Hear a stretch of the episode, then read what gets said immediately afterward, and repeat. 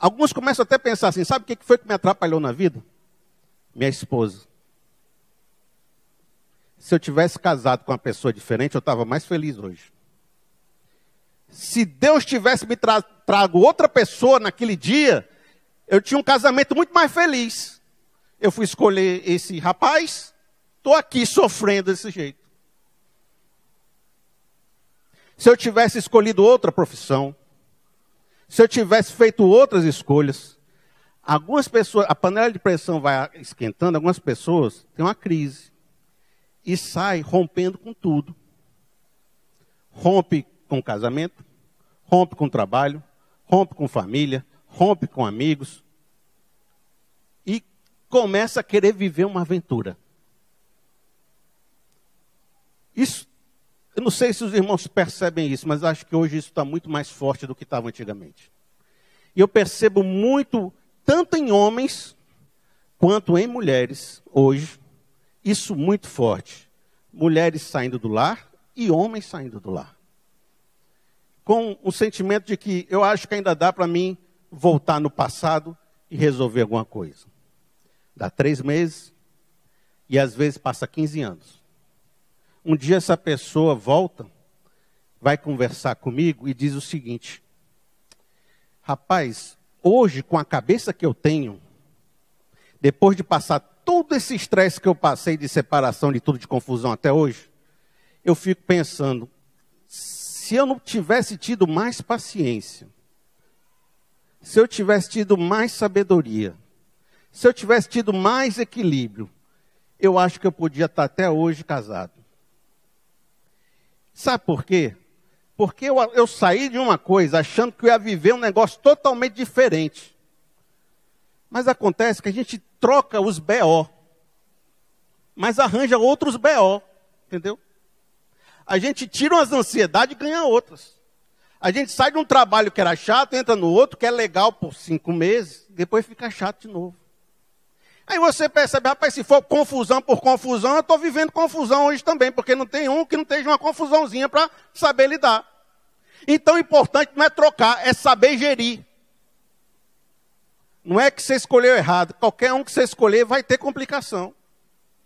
O negócio é saber lidar, saber conviver, saber administrar o casamento. Felipe, então qual é a atitude aí que pode transformar seu, o nosso casamento? Diz assim, quero ler com vocês Eclesiastes 9, no verso 7. Eu trouxe o, texto bíblico, não sei se o, o rapaz vai colocar lá, mas já está aí para vocês, ó. Portanto, vá Coma com prazer a sua comida e beba o seu vinho de coração alegre, pois Deus já se agradou do que você faz. Esteja sempre vestido com roupas de festa e unja sempre a sua cabeça com óleo. Desfrute a vida com a mulher que você ama, todos os dias dessa vida sem sentido que Deus dá a você debaixo do sol, todos os seus dias sem sentido. Pois essa é a sua recompensa na vida pelo árduo trabalho debaixo do sol. E uma das coisas que eu queria que você compreendesse, entendesse ou levasse para a sua vida, que o autor de Eclesiastes, ele vê que a vida tem muita coisa que é sem sentido, e muita vaidade, e muito correr atrás do vento. Mas de vez em quando ele fala uma coisa que ele achou legal.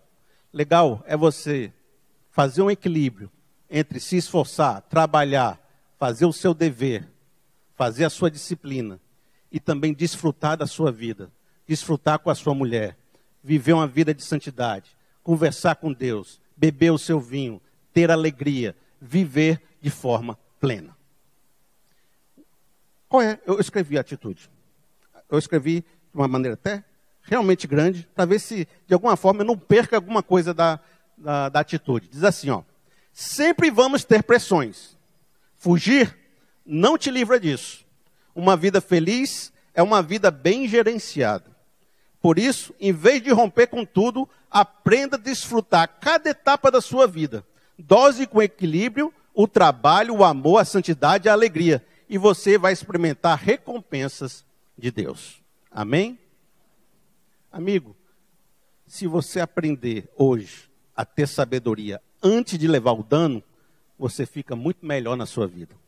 Aprender sabedoria depois que caiu na vala, todo mundo. O sábio é o que aprende antes. porque aí ele não cai na arapuca. Tinha uma amiga minha que ela, ela falava assim, que estava com saudade da juventude. Ela não dizia assim, é porque ela foi da igreja há muito tempo. E na igreja ela ia para os acampamentos de jovem. Aí voltava, tinha aquele mesão com 15 mesas na pizzaria, cheio de amigos, né? Sempre alguém deixava a conta sem pagar, era uma confusão, todo mundo ficava em casa, era aquela alegria, aí tocava junto, vivia junto. Aí a pessoa fica mais velha, não anda mais de bando, né? Não tem mais aqueles amigos do colégio, da faculdade, todo mundo andando de bando. Aí ela acha que estava pecando de alguma forma, que estava na igreja sem aquele bando, estava na igreja daquele jeito que não era para ser, essa igreja não está certa, alguma coisa não está funcionando. Eu falei, minha amiga, deixa eu dizer um negócio para você. É porque você não é mais jovem. Jovem anda de bando.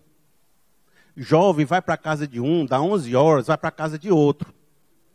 Quando dá três da manhã, ainda está indo para a casa de outro. E a gente, dá 11 horas, a gente quer dormir, minha amiga. Aí, ela entendeu e se libertou. E ela entendeu que ela pode ter três amigos e ser feliz.